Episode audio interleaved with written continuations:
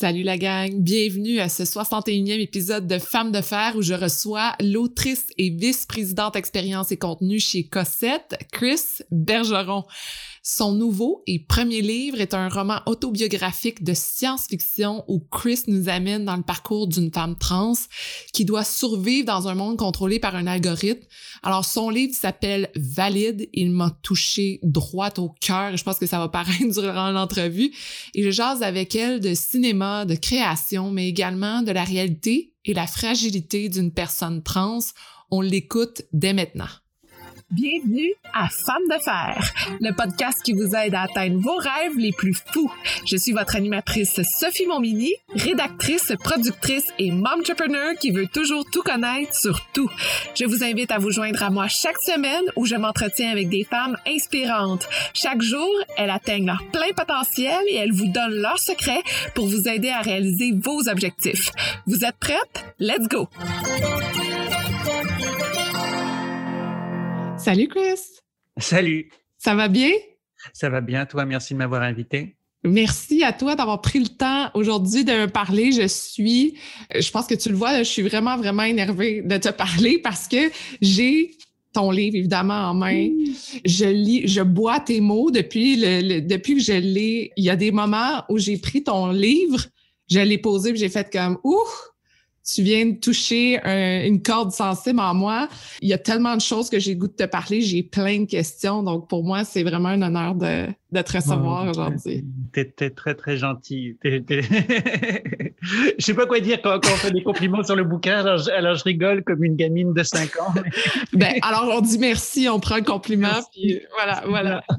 Avant de commencer, évidemment, de parler de, de ton bouquin en tant qu'autrice, je veux quand même positionner les gens qui nous écoutent, qui ne te connaissent pas, parce qu'évidemment, tu es aussi vice-présidente expérience et contenu chez Cossette.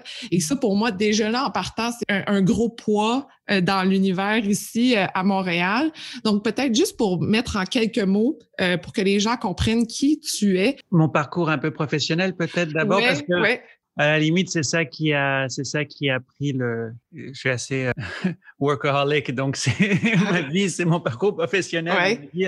J'ai commencé euh, assez jeune quand j'étais à l'université avec le journalisme. Donc euh, j'étais journaliste, j'écrivais pigiste, j'écrivais à la presse, je faisais des critiques de discothèques. Oui. dans les années 90, dans un cahier qui s'appelait le cahier sortir. Et puis je faisais un petit peu de radio à Radio Canada International aussi. Donc ça c'était pendant pendant mes études études.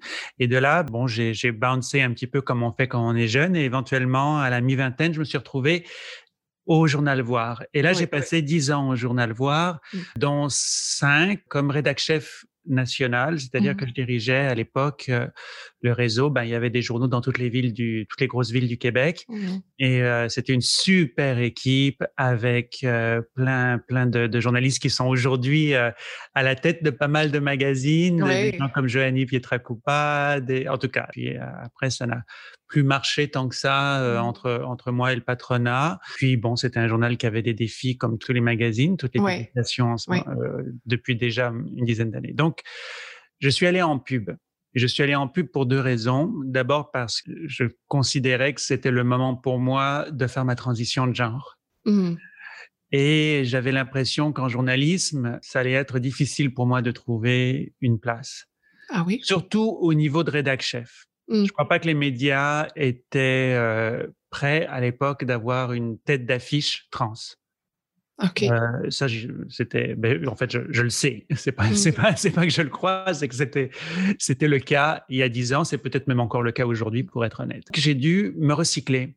Alors, je suis allé en publicité, c'est-à-dire que j'ai pris un certain nombre de, j'ai regardé dans ce que je savais faire, euh, qu'est-ce que je pouvais amener dans une autre industrie sans trop avoir à, à jouer les, les imposteurs. Et donc, euh, ben, il me semblait que la pub, surtout dans le domaine du contenu, mmh parce que c'était la naissance des réseaux sociaux, c'était la naissance des stratégies de contenu euh, mmh. euh, en ligne et tout ça, mmh. me semblait être le, meilleur choix. Donc, j'ai travaillé chez Sidley pendant trois ans comme alors directeur à l'époque des contenus et ensuite, ensuite d'essai comme directeur de création. Et puis, je suis allé chez Cossette. Et chez Cossette, je me suis retrouvé dans un environnement euh, assez ouvert, assez accueillant pour que finalement, je puisse officialiser ma, ma transition. C'était la première fois? que tu ressentais ça, cette acceptation-là, cette, cette ouverture-là?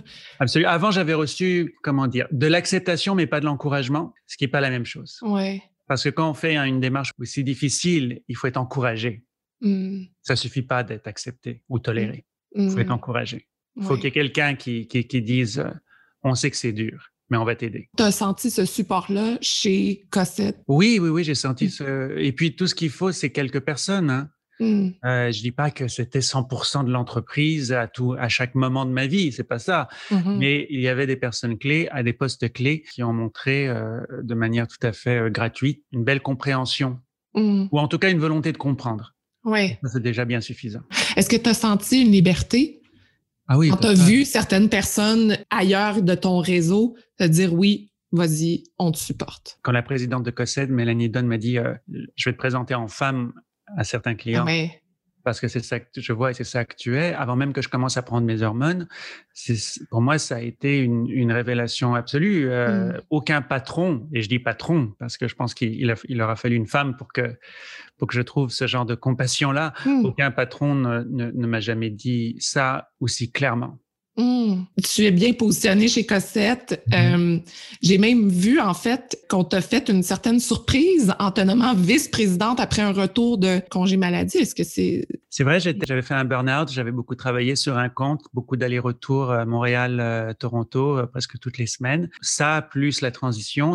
J'étais en, tout début de transition, donc mon corps était en train de s'habituer aux hormones. C'est mm-hmm. un processus dur sur le corps. Mm. Et, et, donc, voilà, j'ai peut-être fait un peu trop et je me suis retrouvé en en, burn-out. Et quelques mois après mon retour de burn-out, en effet, j'ai été nommée euh, vice-présidente. J'ai trouvé ça intéressant parce que ça, là où d'autres auraient vu une forme de faiblesse, mmh.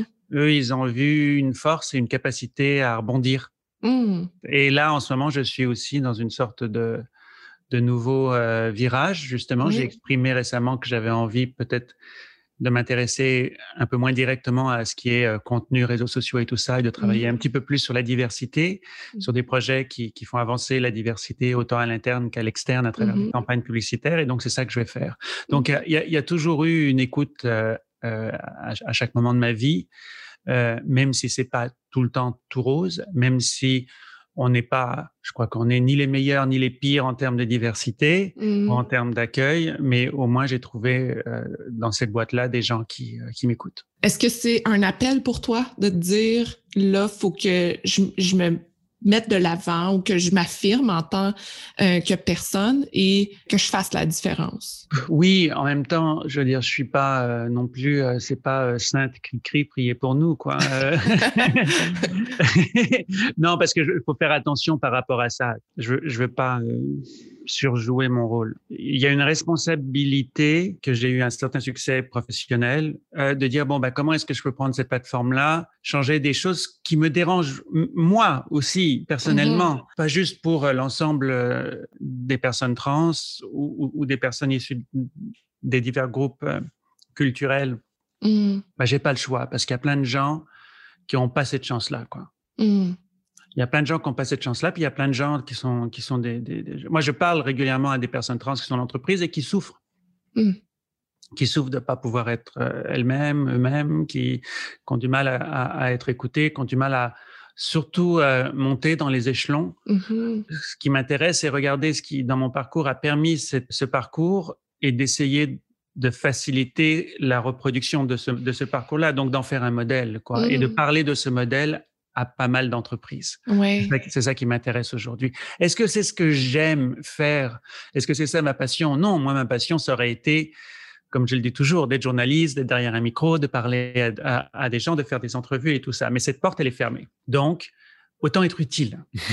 Pourquoi tu dis que cette porte est fermée? Ben parce qu'elle est fermée. Elle s'est jamais ouverte. Assurément, oui. Ah ben, je crois, oui. Et pourquoi ça changerait pas? Ben, peut-être ça changera un jour, mais euh, maintenant, c'est un, pour moi, c'est un peu... Euh, oh, peut-être qu'un jour je ferai des collaborations ici et là, c'est pas ça le mm. truc, mais, mais je crois que, que une, aujourd'hui, je pourrais pas redevenir journaliste. puisque mm-hmm. j'ai travaillé euh, dix ans euh, en pub. Mais j'aimerais quand même euh, t'amener à dire que tu viens d'ouvrir une porte avec ton roman. Alors, j'ouvre une nouvelle porte qui est très intéressante. Oui. Parce qu'elle n'est ni, c'est pas une porte qui dépend des autres tant que ça, à part d'un public, à part, à part du lectorat possible. Et ça, et ça j'aime beaucoup ça. Et, et, ça, c'est une porte qui, qui j'espère, va rester ouverte longtemps. J'ai envie d'écrire. Mon rêve, alors mon rêve, c'est plus d'être journaliste aujourd'hui. Mon rêve, ça serait de dire dans dix ans que les gens disent tiens, ça c'est Chris Bergeron, l'autrice. Et pas l'ex-rédac-chef du Voir et pas la publicitaire, juste mmh Chris Bergeron, l'autrice. Ça, ça, ça, ça me ferait vraiment, vraiment plaisir. Mais j'aime beaucoup ce que tu dis parce que en fait, tu en parles aussi dans ton roman euh, à quel point tu étais à la place bon de la personne qui interviewait les artistes et que les artistes étaient remplis de doutes et que toi ça t'intriguait. Est-ce que c'est vrai ou est-ce que c'est bon euh, la personne dans le roman qui dit ça? J'étais quand même curieuse de comprendre si toi tu te voyais comme ça quand tu interviewais les artistes. Ça c'est assez vrai. Oui. Ouais, parce que maintenant tu es rendu de ce côté-là tu es rendu cet artiste qui se fait interviewer. Tu as passé de l'autre côté, peut-être sans t'en rendre compte ou? Depuis quelques jours, ouais. Depuis quelques jours, je suis passé de l'autre côté, de l'autre côté du, du miroir. Euh, en fait, ce qui est très marrant, c'est que maintenant, dans le livre, je dis la parole, la parole des artistes est une surface glissante. Oui. Parce que quand on est journaliste, fait des entrevues avec des artistes, on essaye de, de percer leur secret de création. On s'attend à ce que les artistes soient logiques soit des gens qui ont une sorte de système de création qui fait que euh, tout dans leur univers se tient, est cohérent et que c'est facile à expliquer cet élan créatif. C'est intéressant d'y aller un petit peu à tâtons, quoi.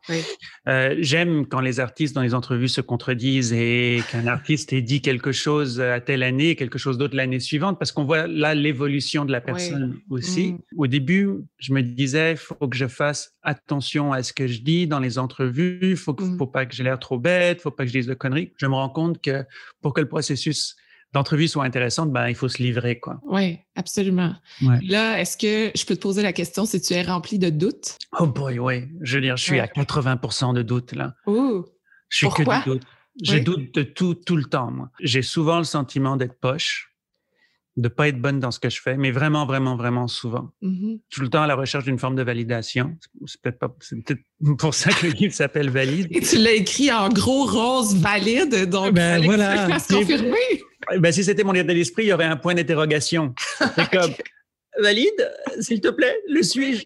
Tu vois, j'ai toujours du doute. Alors, j'ai du doute au travail en permanence. J'ai des grands moments d'angoisse, hein, c'est-à-dire que j'ai tout le temps mal au ventre, je dois prendre des petites pilules bleues. Euh, vraiment, euh, c'est le doute, c'est quelque chose avec lequel euh, je vis en permanence. Mais je pense que c'est ça les métiers créatifs aussi. Mmh et surtout quand on arrive à la mi-quarantaine parce que c'est souvent, moi, je travaille dans, des, dans un univers qui carbure à la jeunesse. Donc, est-ce que je suis encore up-to-date? Est-ce que, est que, je suis mmh. encore dans la culture? Est-ce que je suis encore, est-ce que je sais vraiment ce qui se passe? Donc, ça, ça, ce sont des, euh, des doutes. Et, et c'est très drôle parce que je doutais moins quand j'étais dans le rôle d'un homme straight. Parce qu'il fallait juste suivre un parcours. Hein. Tout ce qu'il fallait faire, c'est bien travailler, se pointer au travail, bien travailler, bien écrire, bien gérer un journal, et après ça, tu devenais rédacteur chef. Mmh c'est tout ce que tu as à faire quand tu es un homme blanc c'est survivre au quotidien. Alors qu'en tant que femme trans, il y a toutes sortes d'autres éléments autour mmh qui font que, qui viennent affecter ma performance. Ça peut être un niveau de fatigue, ça peut être le poids. Le matin, quand je vais au travail, si un matin quelqu'un me regarde de travers, ça m'affecte pour toute la journée. Il y a beaucoup de gens qui n'ont pas à vivre avec ça, même si tout le monde a ses emmerdes. Et puis le doute dans l'écriture, évidemment, c'est mon premier roman. Alors, quand j'ai commencé, quand je l'ai vu, en, imprimé l'objet et puis que j'ai commencé à lire deux, trois pages et que j'ai vu des, des choses que j'aurais aujourd'hui écrites bien différemment et mieux. Oui. Alors là, je regarde le livre, je dis, ah, il n'est pas aussi bien qu'il aurait pu être. Oui, mais ça veut dire que tu as grandi depuis que tu as écrit ce livre-là et ce livre-là était nécessaire pour passer à un autre, à un autre roman. Écoute, j'ai goût de te lire un passage, en fait, qui m'a bouleversé ce matin. Tu parles des femmes et tu parles du corps des femmes et que tu, nous, tu dis ce qui nous distingue des hommes, je crois plus que jamais, c'est le fait que nous n'avons pas le droit de prendre congé de la perception de notre corps. Et ça m'a, mon Dieu, ça m'a vraiment bouleversée parce que j'ai mis des mots sur quelque chose que moi je ressens depuis toujours et mm. j'étais pas capable de comprendre ce que ça voulait dire. Ayant vécu dans le corps d'une femme depuis le début, j'ai jamais vu cette, ce changement-là de vision de personne sur moi. Je l'ai toujours ressenti dans le fond. ce poids-là du corps. Ce qui a été une grande surprise pour moi quand j'ai fait la, transition et, mm. que j'ai commencé à, marcher dans la rue. Et je pense qu'en tant que femme trans, il y a, les femmes trans viennent euh, générer des réactions mm-hmm. qui sont assez, qui sont évidemment une forme de misogynie. On fâche les hommes, juste, beaucoup d'hommes, juste par notre existence. Et donc c'est pour ça qu'il, euh, c'est pour ça qu'il y a des colibets, des insultes euh, ou des regards de travers dans la rue. Mm-hmm. Ce que je me suis rendu compte et que je ne savais pas quand je vivais dans la peau d'un homme, c'est qu'on vit dans un état policier. C'est presque une, c'est pas une, j'allais dire une dictature, mais c'est pas loin parce que partout il y a le regard des hommes. Et ce n'est pas un regard si bienveillant qu'on le croit. Mm-hmm. Il y a énormément de jugements. Il y a dans la rue beaucoup de gens qui, qui envoient le message euh, reste à ta place ou là tu déranges. Et c'est pas euh, une fois de temps en temps. Mm. Et vraiment, j'étais avant de l'école, ben non, les gars, ça va, il n'y a pas de problème, euh, tout va bien. Pas du tout. Pas du tout. On traverse, on traverse le truc et on se rend compte que c'est impossible de prendre congé du regard des hommes. Impossible. Mm.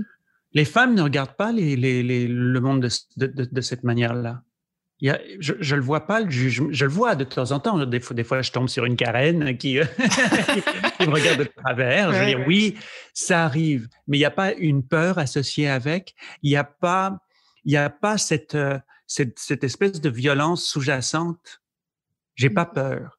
Mmh je suis déçu quand une femme me regarde méchamment. J'ai déjà eu une femme qui m'a craché au visage. Évidemment, ça me blesse, je suis déçu. Alors que très, très souvent, quand je vois un groupe d'hommes, des groupes de, d'ados euh, bruyants, oh, non, non, non, hein, bon, ça, j'ai, mmh. eu droit à ça, mais je me souviens même une fois, je me baladais à, à, Paris. J'étais dans un très, très beau quartier à côté de, de l'hôtel Crillon. Euh, il y avait un homme d'affaires, tu vois le truc là, le, beau costard et machin. Il me voit passer, voilà, comme ça, il me, puis, oh putain, un travelot. Un mec qui doit se faire le quatre fois mon salaire, qui doit être un chef d'entreprise de je sais pas quoi.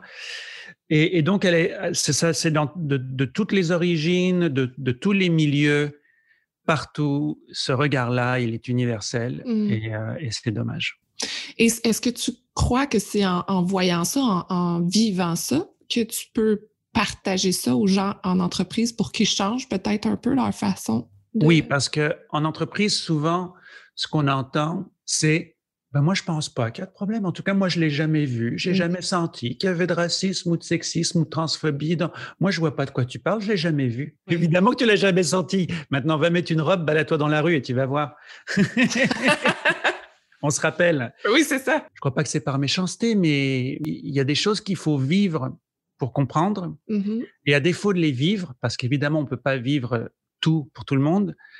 Alors, dans ce cas-là, il faut écouter et il faut être ouvert au témoignage des gens. Donc, c'est pour ça que moi, je, je témoigne beaucoup. Il y a plein de mhm. choses que je fais pas. Je suis pas une activiste. J'ai essayé d'être dans des organisations, j'y arrive pas, j'ai pas le temps, euh, je, je, je, je, le fais mal. Ça, je sais que la seule chose que je sais faire et qui arrive à toucher un petit peu les gens, c'est parler. Alors c'est alors c'est ça mhm. que je fais. C'est mon, mon, modeste euh, talent et, et, et il sert à ça. Les hommes devraient apprendre plus à écouter. Très souvent, mmh. il y a une forme de, défensive. On parle, quand on leur parle de partager un petit peu l'espace, très très vite, c'est oui, mais moi, oui, mais nous, not all men. Euh, est-ce que ça veut dire que j'ai plus ma place Très très rapidement, là, dans ce genre de conversation, ça arrive dans les mmh. premières minutes. Et ce qui est très étonnant, je ne comprends pas comment ça se fait que des gens qui sont dans une, une situation quand même de pouvoir et d'influence se sentent aussi fragilisés par le fait que d'autres personnes veuillent essayer d'être un petit peu dans la lumière avec eux. Mmh. Ils ne veulent pas partager la lumière, alors que dans le fond, il y a de la place pour tout le monde. il y a de la place pour tout le monde, évidemment. Mmh. Plongeons encore plus dans ton roman, parce que je dois avouer que moi, je suis une cinéphile. Euh, j'ai étudié là-dedans et en fait, euh, j'ai même écrit dans le temps pour le voir. Alors, je me demande si nos parcours se sont pas croisés, ça se pourrait. J'ai tellement adoré le fait que tu mettes plein de références à des films. Qu'est-ce que ça veut dire pour toi quand tu mets des références de films dans ton roman? Est-ce que tu viens appuyer un point? Ça fait partie de toi? Parce que est-ce que certains films t'ont tellement touché qui t'ont fait comprendre des choses? Absolument, je crois. Mais je, crois que quand on n'est pas exactement comme les autres, mais tout le monde est différent, bien évidemment, hein, c'est pas ça que je veux dire, mais quand on a une différence assez marquée comme être trans. Il y a peut-être une forme de solitude qui s'installe parce que c'est mmh. rare de trouver des gens, de parler à des gens qui, qui nous ressemblent. Hein, mmh il n'y en a pas beaucoup. L'imagination devient quelque chose d'extrêmement important. Mmh. Et, et, je sais que moi, je me suis réfugié et je continue à me réfugier dans la lecture, dans la science-fiction, dans les films de super-héros, dans, dans la guerre des étoiles, dans tous ces univers-là, parce que je trouve que c'est des univers qui sont plus chouettes que le vrai monde. Quand je vis des choses, je me remémore des histoires, ça devient des divinités mineures pour moi. Mmh. J'ai amené ces univers-là dans mon livre, d'abord peut-être pour me donner un petit peu de courage, le courage d'écrire. Mmh Donc, euh, je me suis appuyé sur les œuvres des autres pour pouvoir construire la mienne. Mmh Il y a plein de livres qu'on aime lire justement parce qu'il y a des références à la musique et la culture, ça place dans une époque tout de suite. Il suffit d'évoquer une chanson pour que l'atmosphère se pose. Oui. Je pense au roman de Nick Hornby, par exemple, High Fidelity, dans lequel on parle beaucoup de musique. Ce genre de littérature-là est très, très intéressant. Mmh. Donc, je voulais écrire un petit peu ça aussi, euh, un roman qui a une ambiance et qui passe d'une ambiance à l'autre. Et en effet, évoquer un film ou une chanson, c'est vraiment une façon de planter le décor de manière euh, très, très efficace. Absolument. Ça ramène tout de suite des images très, très claires dans notre tête et des moments aussi euh, dans le temps. Science-fiction, Mm-hmm. Merci d'avoir amené la science-fiction dans ma vie québécoise, en fait, parce que je dois avouer que la science-fiction, je la vis beaucoup via les, films euh, bon, majoritairement américain. Ça me faisait du bien de voir un roman de science-fiction québécois. Premièrement, la science-fiction, pour moi, est très, très difficile à amener parce qu'il faut inventer un monde, il faut inventer euh, toute une façon d'être un peu euh, chaque élément. Il faut l'amener plus loin, il faut voir les maisons plus loin, il faut voir les personnages plus loin, il faut voir... Euh, toi, ici, c'est l'algorithme, le robot qui prend en charge tout un monde, en fait, après toutes les catastrophes qui se sont passées, autant euh, au niveau de la santé qu'au niveau euh, de l'environnement. Qu'est-ce qui t'attirait vers cette science-fiction-là?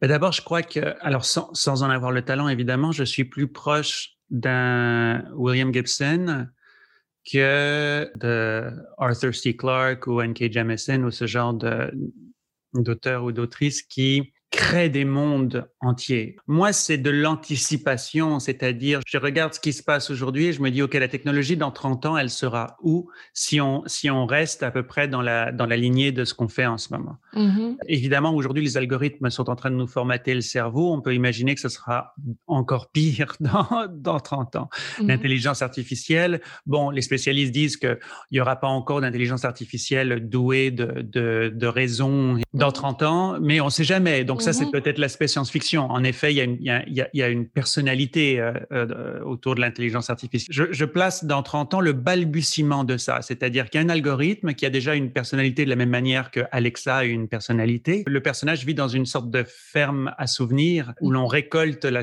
les souvenirs des vieilles personnes. Mmh donc, donc, je le place dans, dans un moment de transition au moment où probablement l'intelligence artificielle autonome est sur le point de naître. C'est cette euh, vision-là, en fait, qui t'a aidé à écrire? Je voulais pas rester coincé dans l'autobiographie parce que je voulais, je voulais vraiment avoir le droit d'être romancière. Il faut faire attention quand on représente une communauté. On nous demande tout le temps de livrer nos histoires pour que ça mmh. devienne quelque chose comme une sorte de témoignage inspirant qui va venir améliorer la, la majorité, voilà, grandir à travers la lecture, etc. C'est bien, il faut ça, bien sûr, mais je voulais pas être limité à ça. Donc, donc moi aussi j'ai envie d'écrire un truc dans lequel il y a euh, des scènes de bataille ou euh, des scènes de chasse à moto et tout ça. Je crois que t'es pas encore rendu là, mais ça arrive. Et tu vas voir, plus ça avance dans le livre, plus fonce dans dans le thriller. Et je pense que le prochain roman qui, qui va se dérouler dans le même univers jouera moins sur l'autobiographie, en tout cas, c'est hmm. sûr. Donc, tu es passé à travers l'autobiographie pour te créer un monde et ensuite te libérer de ça pour devenir autrice. Je sais que tu as parlé d'Alexandre Dumas aussi dans, ton roman. Tu parlais de Milady. Oui. Euh, est-ce que ça a été la première fois que tu as vu une femme et que tu t'es dit, wow, OK, cette femme-là, elle me parle? Bah, en tout cas, ça a été une des premières, c'est sûr, parce que à la télé, je parle aussi de Sylvie Vartan, vedette de variété française des années 70, qui était vraiment l'archétype de la femme magnifique avec euh, les cheveux blonds, la, les longs cils, euh, et voilà, qui avait un petit côté masculin parce qu'elle avait une voix grave et rauque. Alors il y avait un, il y avait un petit truc aussi, j'étais comme ah, Milady, c'est la femme, c'est la méchante, c'est la rebelle, c'est celle qui rentre pas dans le dans le code et, et c'est celle qui fait trembler les mousquetaires et qui les rend fous. Et ça, je trouve ça euh, qui les rend fous d'amour et fous de peur. Alors, il y a, y, a, y a, une telle puissance dans, dans Milady. D'ailleurs, il y a une bande dessinée dont que j'ai quelque part dans, dans, ma bibliothèque qui euh, prend Milady et en, et en, fait une héroïne. Même Mercedes, dans, dans le conte de Monte Cristo, mmh. elle est pas complètement, elle est un peu nunuche, mais il y a quelque chose. Il y a, y a, y a quand même une, il y a une forme de rébellion. Je crois qu'il ouais, s'intéressait à ça. Puis lui aussi, euh, on l'oublie, on le dit de plus en plus maintenant, mais c'est quelqu'un qui, Dumas, qui était lui-même issu d'une minorité puisqu'il était, euh, il était métis. Mmh. Euh, son père était, était noir et c'était un général pendant la Révolution. Et c'était rare, un général noir dans l'armée révolutionnaire française. C'était le, c'était le seul. Il a eu un rôle très, très actif dans la Révolution française. Une grande partie, d'ailleurs, de, des Trois Mousquetaires et du Comte de Monte Cristo sont, sont basés des aventures, sur les aventures de, de, il y a un très bon livre qui s'appelle le, le Conte noir et qui raconte mmh. ça. C'est un, un, un, un, essai historique. C'est okay. extraordinaire. Ouais, la rébellion, elle est, elle est là dans l'œuvre de Dumas tout le temps. Mmh. La rébellion, la revanche. Ouais. Mmh. J'espère que vous aimez l'entrevue autant que moi. Et pour suivre toutes les nouvelles du podcast Femmes de Fer, je vous invite à vous abonner à la page Instagram Femmes de Fer Podcast. Moi, j'ai goût de te raconter personnellement une histoire de la première femme qui a fait un impact sur moi. Et c'est aussi, de, en fait, pour moi, c'est un film, c'est La Matrice. Mm -hmm. Première scène où ouais. Trinity habillé de façon incroyable et tellement powerful, se retourne et se met à se combattre contre une armée incroyable de gars. Moi, je suis sortie de ce film-là et j'ai fait comme, attends, OK, les filles, on peut être badass. Et pour moi, ça, je sais pas pourquoi si c'est fait, ben je sais en fait parce que c'est un monde incroyable pour moi, tellement euh, très très fort euh, dans mon imaginaire, la matrice. Mais euh, c'est une femme qui m'a énormément impacté. Ça m'a fait du bien finalement de sortir de ces rôles de fille, princesse et autres. Et en le voyant dans la matrice, ça m'a beaucoup beaucoup euh, touché. Et je veux vraiment faire un lien avec la matrice parce que ah oui. je, écoute est-ce que tu es allé jusqu'au bout du roman? Non, j okay. il me reste que quelques pages. Hein. Mais je sais où est-ce que tu t'en vas parce que je lis puis je suis comme, OK, il y a quelque chose avec la matrice, faut qu'on s'en parle. Et dernièrement, j'écoutais une entrevue, je crois que c'était Lana Wachowski ou, ou sa sœur, je me rappelle plus, où on lui a carrément posé la question, est-ce que la matrice a été écrite en, en, passant au trans? Et parce que dans le temps, bon, il était, les, les deux filles n'avaient pas encore fait leur transition. Elles ont carrément dit, écoute, on a fait la matrice parce que pour nous, depuis qu'on est jeune, la science-fiction, c'est le seul endroit dans notre tête où on peut vivre, où on, on, est vrai, où on est carrément enlevé de, tout, de toute limite que la société nous impose. Et moi, ça m'a tellement chamboulé, j'ai fait comme, et elle, elle disait, ben dans le fond, Néo est non-genré. Oui. Et carrément, c'était ça l'objectif des personnages, de leur créer des forces sans en mettre pointé vers des genres. J'ai adoré cette entrevue-là. Euh, on peut la trouver sur YouTube si ça vous intéresse et je trouvais ça vraiment génial. Et là, je me suis dit, bon, je m'excuse, mais il faut prendre ton livre, l'envoyer aux filles et leur dire, ben, c'est votre prochain projet. Parce que je vois tellement de liens entre les deux et je trouve que ça, ça vous connecte en tout cas. Mais bon, c'est peut-être une perception personnelle. Parle-moi un peu, toi, de comment tu vois ça, la, matrice. Oh boy, ben oui, ben alors évidemment, dans le livre, il y a pas mal d'hommages à ça. Et quand j'ai su que la première des deux sœurs faisait sa transition, j'ai revu le film et je me suis dit, bien évidemment, c'est ça. Et, et, le moment, le moment clé d'ailleurs, qui est, qui, qui, est celui qui décrit euh, la transition euh, de manière la plus efficace, pour moi plus efficace que Laurence Anyways ou d'autres films qui, qui, traitent sur le sujet de la, de la transitude, c'est le red pill ou le blue pill. Mmh. C'est ce moment où tu dois choisir la réalité dans laquelle tu vas vivre en prenant une pilule. Mmh. Et c'est vraiment ça la transition. À partir du moment où tu commences à prendre tes hormones, le monde entier change et là, on bascule dans une autre réalité. Mmh. Et ça, c'est ça, c'est le, le, le, cœur du film. Ouais. J'ai beaucoup aimé ce, ce, premier film. Oui, c'est facile de s'identifier à Trinity quand on est trans, ouais. tout en s'identifiant à Neo aussi. Oui. Ce sentiment aussi qu'a Neo au début du film, où il est perdu.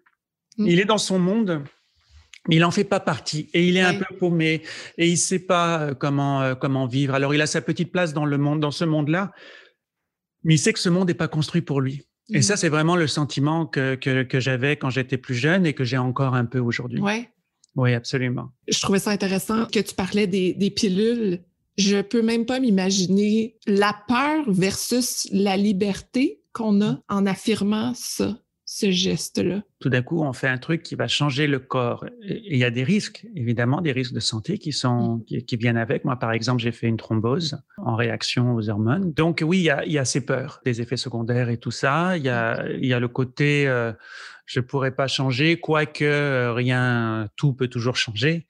Mais en effet, ce sont des, c'est une étape très très importante, qui est libératrice, qui est une belle étape, mais très peu célébrée dans notre société. Ce sont souvent des, des décisions qu'on prend très très seul, face à nous-mêmes, face au miroir, sans, sans beaucoup d'appui. Mmh. C'est vraiment ce sentiment qu'il y a dans le film où, où, Morpheus donne la pilule à Néo, mais ils sont même pas, ils sont dans un lieu caché, ils sont pas voilà, ils sont entourés, de, ils sont deux ou trois et c'est tout, quoi. C'est mmh quelque chose de très, très intime. Ben, c'est ça, euh, ce choix-là, il se fait de manière très intime. Mmh. Et après ça, il faut aller affronter le monde entier, le système entier. Oui, c'est quelque chose qui, qui peut faire peur et c'est pas pour rien que autant de personnes trans ont, des enjeux de vivent des enjeux de santé mentale euh, mmh. parce que pas parce que ces gens-là ne sont pas bien avec elles-mêmes eux-mêmes, c'est pas ça du tout. C'est parce que le monde n'est pas encore tout à fait à l'aise avec euh, avec nous. Mmh. Est-ce que tu vois un changement quand même que les gens deviennent de plus en plus ouverts? Ouais, je, ben, je le vois au quotidien, ne serait-ce mmh. qu'avec le, le, le, nombre de conversations que je commence à avoir pour le lancement de mon livre, par exemple, j'ai dû prendre quelques jours off justement pour faire des entrevues, des podcasts et tout ça. Donc l'intérêt que je vois aujourd'hui dans les médias autour de mon livre, autour de celui de Gabriel Bouliane Tremblay, autour de la musique de Backwash.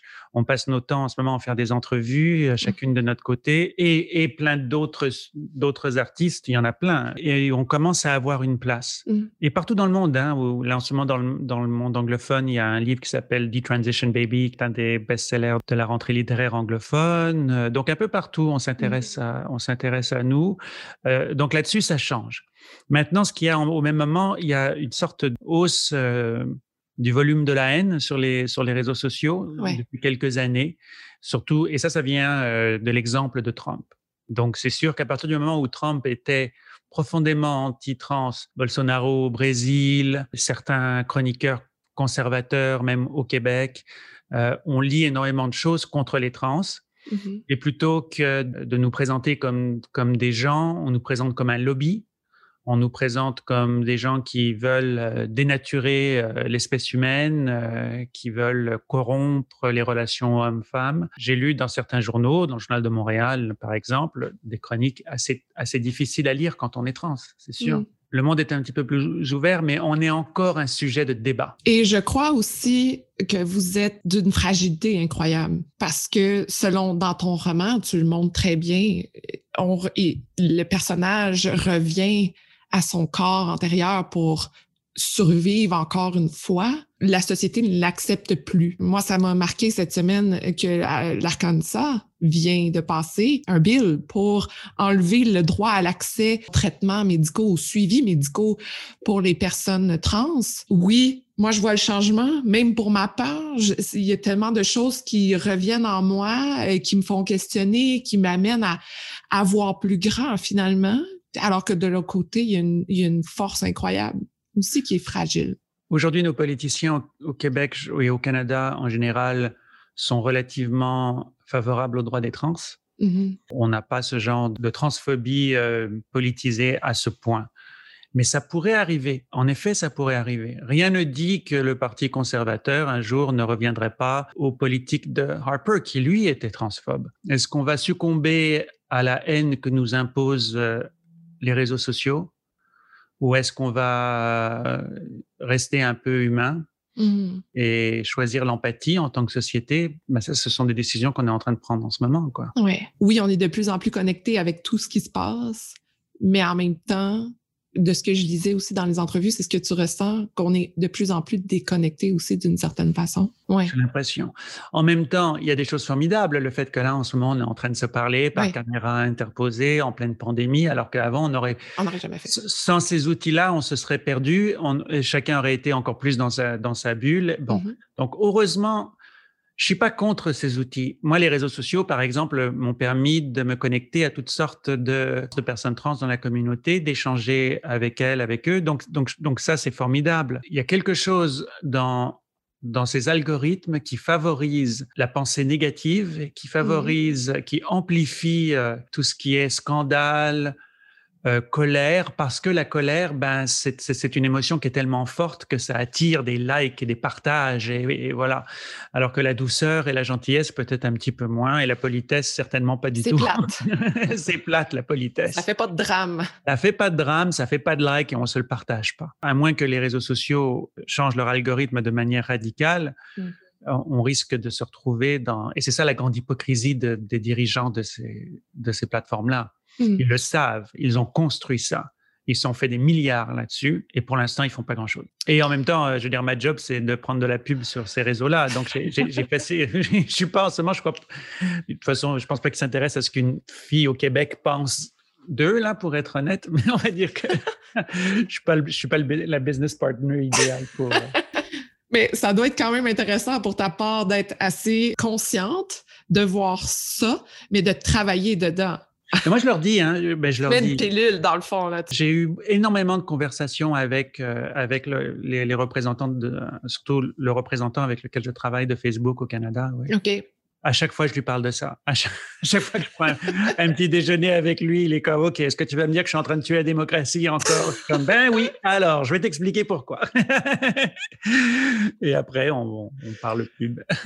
Question d'une amie, en fait, qui t'a écouté? Durant une entrevue euh, de Desjardins, une conférence que tu as donnée pour Desjardins. Mm. Et elle trouvait que euh, ta résilience était incroyable face à tout ce que tu as vécu. Elle se demandait comment tu as réussi à développer ça. D'abord, il n'y a pas eu que du négatif, parce que mm. quand on fait une conférence et qu'on veut toucher les esprits un petit peu, c'est sûr que je me concentre sur les aspects marquant. Donc, la fois où je me suis fait insulter, la fois où un client euh, a demandé que je sois viré parce que j'étais trans, la fois où, la fois où, la fois où, il y en a beaucoup. Mais il y a aussi des moments de joie, il y a, il y a, aussi des moments d'amour, il y a aussi des gens qui, qui d'amitié, qui m'ont appuyé, qui m'ont et qui m'ont aidé à, à, avancer. Donc, c'est pas, je sais pas si je suis résiliente. Je pense que je suis vivante, c'est tout. Mmh. Et j'ai l'intention de le rester, donc euh, j'ai pas trop le choix. Il faut y aller journée, jour après jour après jour. On se réveille chaque matin. Hein. il faut bien, il faut bien y aller. Aujourd'hui, je me rends compte que je suis même plutôt fragile et donc qu'il faut que je fasse attention. J'ai longtemps joué le rôle de cette personne résiliente. Là, j'aimerais peut-être un petit peu plus accepter ma propre fragilité, mmh. me dire c'est je suis pas obligé d'être winner partout tout le temps. J'ai le droit d'être fragile, j'ai le droit d'être un peu euh, un peu faible de temps en temps, je, de, ne pas jouer à, Wonder Woman. Oui. Peut-être que la résilience aussi, c'est accepter sa propre faiblesse. Mmh. Autre question pour moi, en fait, euh, il y a eu des questions sur ton, ton, processus de créativité parce que ton roman a duré deux, deux ans. En fait, ça t'a pris à peu près deux ans à l'écrire, c'est ça? Ouais, mais surtout, je dirais une année vraiment intense. Oui et puis euh, quelques mois de niaisage avant. Il y a eu le moment de, où, j'ai trouvé un petit peu euh, le propos, la trame et tout ça. Et ça, évidemment, ça, ça a accéléré. Et puis, euh, la décision, quand mon éditrice m'a dit, bon, ben là, on y va, là, on fonce. Ouais. donc, tu dois écrire 350, 350 mots par jour. Alors, ça, ça a aidé. La deadline. Il faut écrire tous les jours. Et donc ça, ça a beaucoup aidé. Donc des deadlines euh, clairs, ça c'était il, y a, c'était il y a un an. Mais il y a eu un week-end, je me suis assise à mon ordinateur vers 10 heures et j'ai écrit à peu près jusqu'à 3 heures, 4 heures du matin. Donc j'ai écrit, je sais pas, presque 50 pages en une journée. Et dans ces 50 pages, il y avait à peu près toute la trame du roman. Il y avait, il y avait un personnage que qui, qui, est le personnage de Yukio, pour celles qui auront lu le, le, livre, qui n'existait pas et qui est né en un week-end, mmh. euh, qui est quelqu'un qui est basé sur euh, quelqu'un que j'ai rencontré dans ma vie, mais je vais donner un gros twist à cette personne-là. À partir du moment où le personnage de Yukio est né, ça devenait une sorte d'objectif parce que mon roman devait mener à Yukio. Tout devait mener vers la rencontre de Yukio, même si la rencontre avec Yukio elle est, euh, je pense, je sais plus, à la 150e page à peu près. Donc, il y a beaucoup avant d'arriver à ce point-là qui est, très important dans, euh, dans l'histoire parce que c'est le moment clé de l'histoire. En fait, ce qui a été surprenant, c'est que je ne savais pas qu'écrire c'est le même feeling, c'est le même muscle que lire. Quand on lit, on se dit qu'est-ce qui va se passer à la prochaine page? Et on anticipe. Hein? On se dit ah ben là, euh, il y a un truc qui va se passer, je pense savoir ce que ça va être. Ouais. Donc déjà, on se projette un petit peu dans l'avenir. Des fois, on est surpris, puis là, ah, c'était pas ça, et là, euh, oh, sacré auteur. et ben c'est la même chose. T'écris, t'écris, puis là tu dis, ok, qu'est-ce qu'est-ce qui va se passer à la prochaine page? Et c'est comme une sorte d'écriture automatique en fait. C'est c'est pas tout à fait planifié, c'est pas tout à fait euh, carré, voulu. chaque chaque chose s'emboîte. Non, pas vraiment. C'est pas c'est pas un morceau de Lego quoi. Est-ce que tu ressens un flow quand tu écris? Est-ce que tu es euh, totalement dans, dans ton cocon, ta bulle, appelle-le comme, comme tu veux, mais... Ouais, des, des éjaculations, des moments intenses et courts oui. par euh, tranche de 200 mots, 300 mots. Euh, ça, je peux écrire très rapidement des, des, des, trucs assez nets et ce sont les plus beaux romans, les plus beaux moments du roman sont souvent des trucs qui ont été écrits très très rapidement et après ça, ont été retravaillés quelques fois. Est-ce que tu es déjà en train de plancher sur ton deuxième? Je suis en train de plancher sur mon deuxième. Je sais que ça va prendre la forme d'un journal intime et j'ai envie, euh, il y, a un personnage intéressant que j'ai envie de suivre et voir le monde à travers euh, des yeux neufs. Mmh. Et je trouve que ça, c'est et, pas et pas mes yeux. Donc euh, ça, j'ai hâte de voir ce que ça va ça va donner. Maintenant, il faut trouver un bel équilibre entre. J'entends ce que les les premiers lecteurs, les premières lectrices qui, ont, qui sont en train de lire de le livre en ce moment, j'entends ce, qu'elles, ce qu'ils me disent. Ils aiment le côté introspection, le côté philosophie, le côté réflexion sur la société et tout ça. Mmh. Moi, j'aime écrire. Euh, j'ai eu le plus de fun sur des trucs un peu plus thriller. Donc, je vais m'assurer de garder un équilibre entre ces deux aspects-là. Parce que si tout d'un coup, ça devient juste un épisode de Black Mirror, je crois que c'est pas exactement ça que je vais faire. Hmm. Moi, c'est ta vision. En fait, moi, quand je dis un auteur, euh, une autrice, c'est la vision de cette personne-là qui m'intéresse aussi. Puis ça peut être extrêmement camouflé dans l'action, comme ça peut être euh, grand que une lecture assez philosophique, dans le fond moi, j'aime ça quand les gens qui écrivent s'amusent avec ça. Ben, je me suis amusée en tout cas. Alors voilà, ben, merci beaucoup, beaucoup.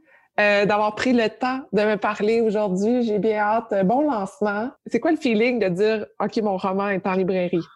C'est fou. D'ailleurs, j'ai euh, faut que j'aille. Euh, je, vais aller faire un petit tour dans les librairies là pour aller le voir. c'est incroyable. Il y, a, il, y a, il y a deux moments formidables. Je crois, c'est aller dans une librairie voir son livre euh, et dire euh, aux gens autour, c'est moi qui l'ai écrit, et là les gens autour disent, euh, bah, je m'en fous un peu. mais, cette fierté-là, c'est formidable. J'imagine que c'est c'est un petit peu la fierté de, de, parents quand ils voient leurs enfants jouer au baseball ou au hockey, puis qu'ils disent, ça, c'est à moi, ça, c'est moi qui ai fait ça. Donc c'est un peu c'est un peu ce feeling-là. et l'autre chose aussi que j'ai pas encore fait, c'est glisser mon livre dans ma bibliothèque et, et oh! à côté de quel auteur je vais le placer. Parce que est-ce que je le mets à côté de mes, mes, livres d'Alexandre Dumas? Je trouve que c'est un peu prétentieux de faire ça. Donc, est-ce que je les mets à côté de mes livres de science-fiction? Je ne sais pas. Voilà. Alors ça aussi, c'est drôle de voir son livre dans une bibliothèque. C'est quand même cool. De... Ouais. Alors, euh, quand tu le feras, tu le mettras sur Instagram. J'ai hâte de voir ton choix. Je veux savoir à quel endroit tu vas le mettre dans ta bibliothèque. Je trouve pas ça prétentieux, Alexandre Dumas. C'est une inspiration incroyable. Donc, ça vient ensemble. En terminant, je veux te demander qu'est-ce que ça veut dire pour toi, femme de fer? Dans mon livre, je parle beaucoup du kendo. C'est un art martial euh, japonais. C'est de l'escrime. Quand j'étais jeune, je, pratiquais ce, sport-là, cet art martial-là, pour essayer de me viriliser, à coup de, de batte de bambou, de me faire euh, que la femme en moi disparaisse mais j'ai l'impression que la femme en moi, elle était en fer et pas en bambou. Mmh. Aujourd'hui, j'aime bien m'imaginer une espèce de, de, femme samouraï avec une épée en acier, euh, une mousquetaire, euh, une milady quelque part à mmh. l'intérieur de moi et, que c'est elle qui, euh, qui tire les cordes et qui, qui dirige, quoi. Mmh. Donc c'est ça, une femme de fer, une combattante. Merci beaucoup. On n'arrête pas de se dire. Oui, je sais, j'arrête pas de dire bye parce que dans le fond, il y a tellement de choses qu'on peut se dire et qu'on pourrait faire un deuxième, un troisième podcast, mais on se donnera rendez-vous euh, au prochain roman. Euh, au prochain roman ou peut-être autre chose, mais euh, ça me fait vraiment plaisir. Je crois, je crois que c'est une des plus belles entrevues que j'ai fait depuis le début de la, de notre, de la promotion du livre. Merci, merci beaucoup. Ça me touche beaucoup ce que, ce que tu dis, énormément. Je veux savoir si les gens veulent te contacter, c'est quoi la meilleure façon pour, pour te suivre? Instagram, euh, Chris Bergeron, LinkedIn. J'ai une bonne communauté qui me suit sur LinkedIn. C'est bizarrement c'est là où il y a le plus de gens qui me, avec lesquels je communique. Donc euh, sur LinkedIn, euh, Miss Chris Bergeron. Merci beaucoup beaucoup pour ton temps. Ça fait un réel plaisir de te parler. Oh, ben, ça me fait plaisir. Merci d'avoir été à l'écoute. J'espère que vous êtes incroyablement inspirés pour vos projets. Si ça vous intéresse de garder contact, rendez-vous sur Instagram sur le compte de Femmes de Fer ou abonnez-vous à l'infolettre. Et si vous aimez l'épisode, vous pouvez laisser un commentaire. C'est ce qui me motive à trouver les meilleures femmes de fer pour vous. Et je vous dis à la prochaine.